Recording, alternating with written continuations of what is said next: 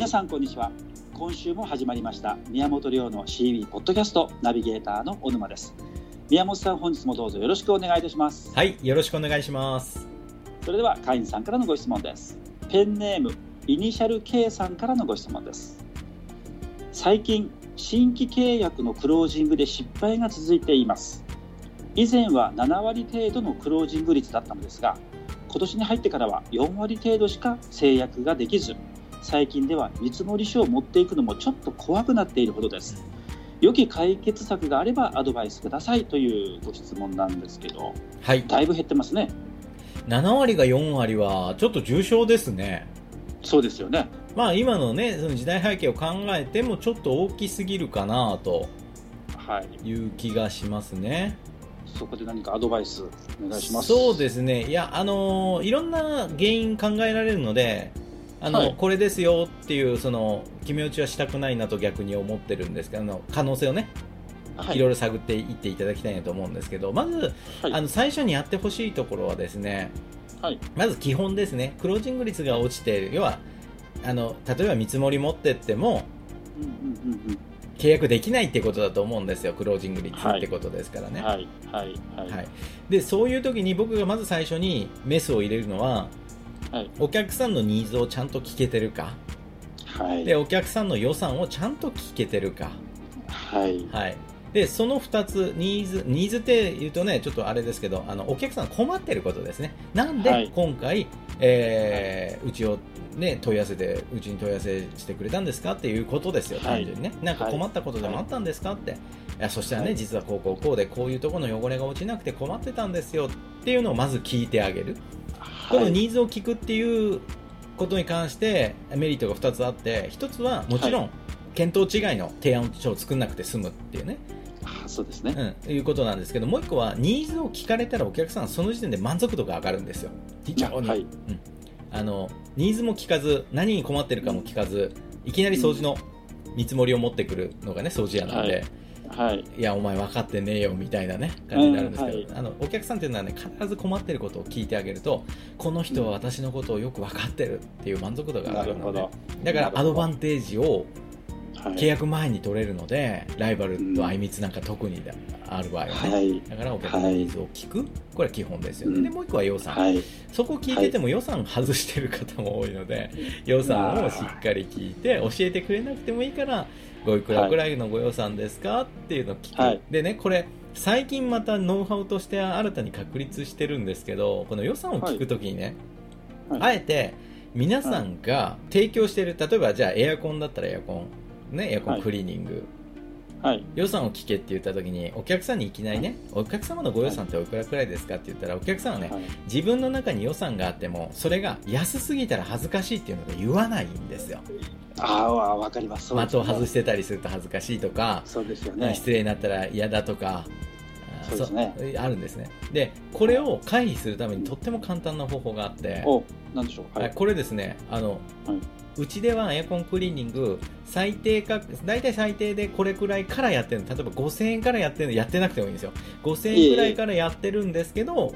もうご予算をお聞かせいただいていいですか、とか。なるほど、うん、ある程度こう安いもう自分がこれは限界だなっていう価格を言って最加減を言って、はいはい、お客さんのハードルを取ってあげる、はい、あそんな安くで提案する場面もあるんだと、じゃあうちは2万5000円っていう予算あるからこれ言ったら喜ぶかもなこの業者とか。言いやすくなるんですね。非常に安い予算を言われちゃうと。はいはい、はい。まあ、もちろんこれを言うとねお客さんが安値予算を言ってくるっていう弊害もあるんですがそうです、ね、どちらにしてもね予算を聞かないよりもこの安値になったところで聞いた方がいいと。攻めやすいと。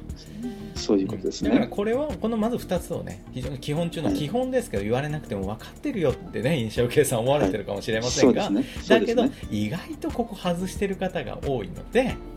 はい、まずクロージング率が落ちたらこれを最近聞かなくなってんじゃないかなっていうふうにチェックをされてみてください。この予算を聞くときの、先ほど最低で5000円っておっしゃられてましたけれども、そこに例えばランク付けとかするんですか？例えば本当にオーソドックスな掃除だけだったら5000円ですけどこれに何を付け加えるといくらですとか。そうそうそう。そういうのってどうなんですか？あそこねあえて詳しく言わなくていいのでえーとご予算をお聞かせいただいていいですか？と、まあ、うちで一番お安くご提供しているプランがこんな感じで大体予算でいうとこれくらいなんですよね？って安く言うと言いやすいんですよね。それ以上の予算を持ってる人はね。わかりました、はい、なので、まあ、予算を聞くときには安心して言える価格をまずこっちが口に出してみるっていうのをね。やってほしいなと思います。でで、まあ、これはできてますよってなったらじゃあ次のところにそうですね。問題点を移していくんですけれども、はい、これねそれでもこれ聞いててもクロージング率が落ちてる、上がらないっていう場合には、残念ながらイニシャル計算のキャラクター的な問題がありますよと。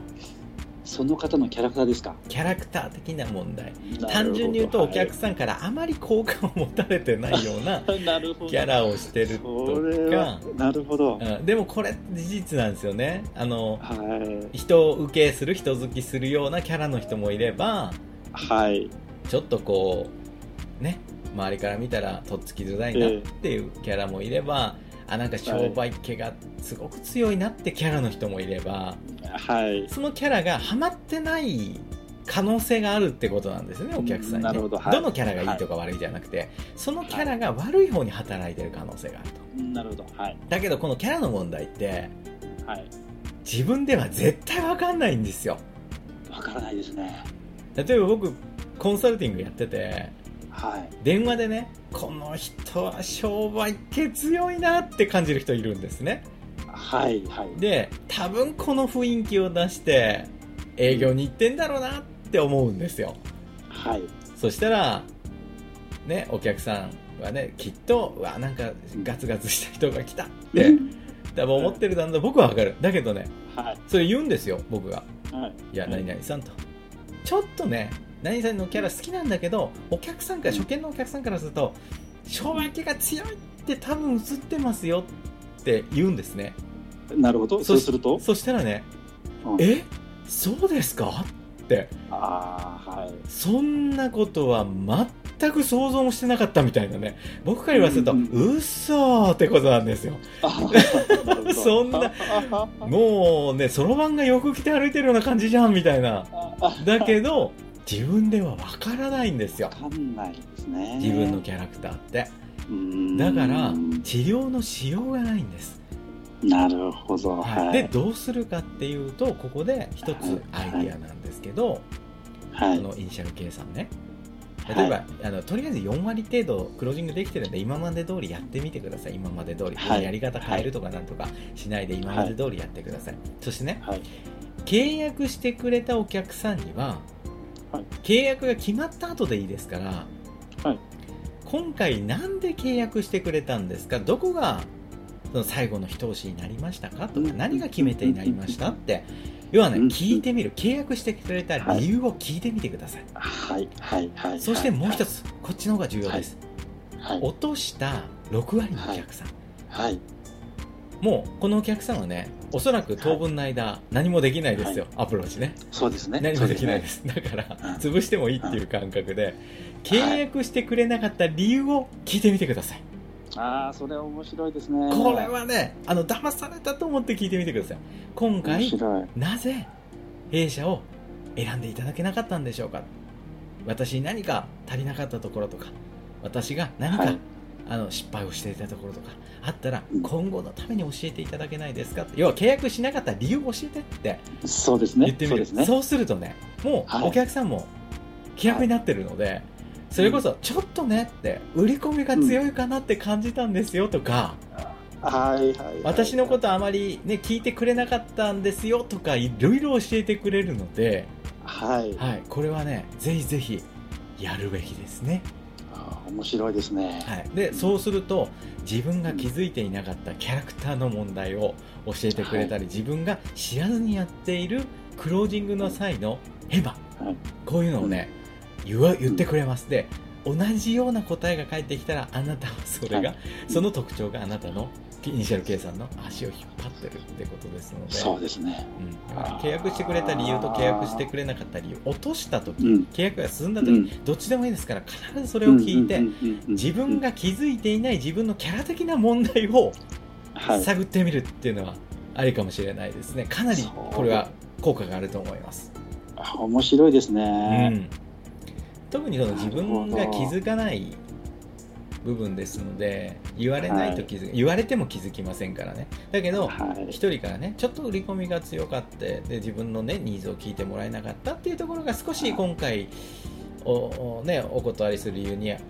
なったかもねって例えば言われたとしますよ、うんでも、うんまだ最初は腑に落ちないですよ、そんなちゃんと聞いたけどなとか、ね、その売り込み強いようにした覚えないんだけどなって思うでしょ？でもね、はい。2件目3件目も同じことを例えば言われたとしますよ。はい。そしたら誰でも気づきますよ。自分の感覚が間違ってるっていうのはね。そうですね。なので、はい、これはもう恋愛関係も恋愛でもね同じですけどいつも同じこと言われてこられるとかね。ああるじゃないですか。そうした時にはあそういうふうに見えてんだなっていうふうにね。そうですね。うん。そうですね。考えるべきだしそこを修正しないと同じ問題が繰り返されるってことですからあー面はいこれ白いですね。もう非常にいい機会なんでねあの落ちてるってことは何か、何かをミスしてる可能性があるので、はい。はい。何かがその市場に合わなくなってきてる可能性があるので、はい、そうですね。聞いてみたらいいんじゃないですかね。なるほど。結構これ契約しれしてくれなかった理由を聞いて、うん、よくかあの何あのお礼状ってよく書きますけども、はいはい例えば契約してくれくれなかった。で理由を聞いた。はい、でそれに対してどういうふうになんか言われた。うそれに対してお礼状って書いて、ん、うんすごく勉強になりました。ありがとうございましたっていう、何か大事。それ出すと面白いですね。それ出すとまた多分可能性残りますよ。次につながりはいますね。、はい、ああ面白いかもしれない。はい。だから意外な理由で落としてるっていうのに気づくこともあると思うので、自分が問題だと思ってたものはその問題じゃなくて別のところ、そうですねうん、。そういうこともあるので、まあぜひこれは今後修正するアジャストしていくっていう意味では大事になってくるので、そうですねはい。契そうですね。約してくれた理由としてくれなかった理由をはい。両方聞いてみる、はい、いうふうにするといいと思います。ぜひイニシャル計算早速やってほしいですね。はい、ぜひ頑張ってください。宮本亮の CB ポッドキャストまた来週土曜日にお届けいたします。宮本さんどうもありがとうございました。はい、ありがとうございました。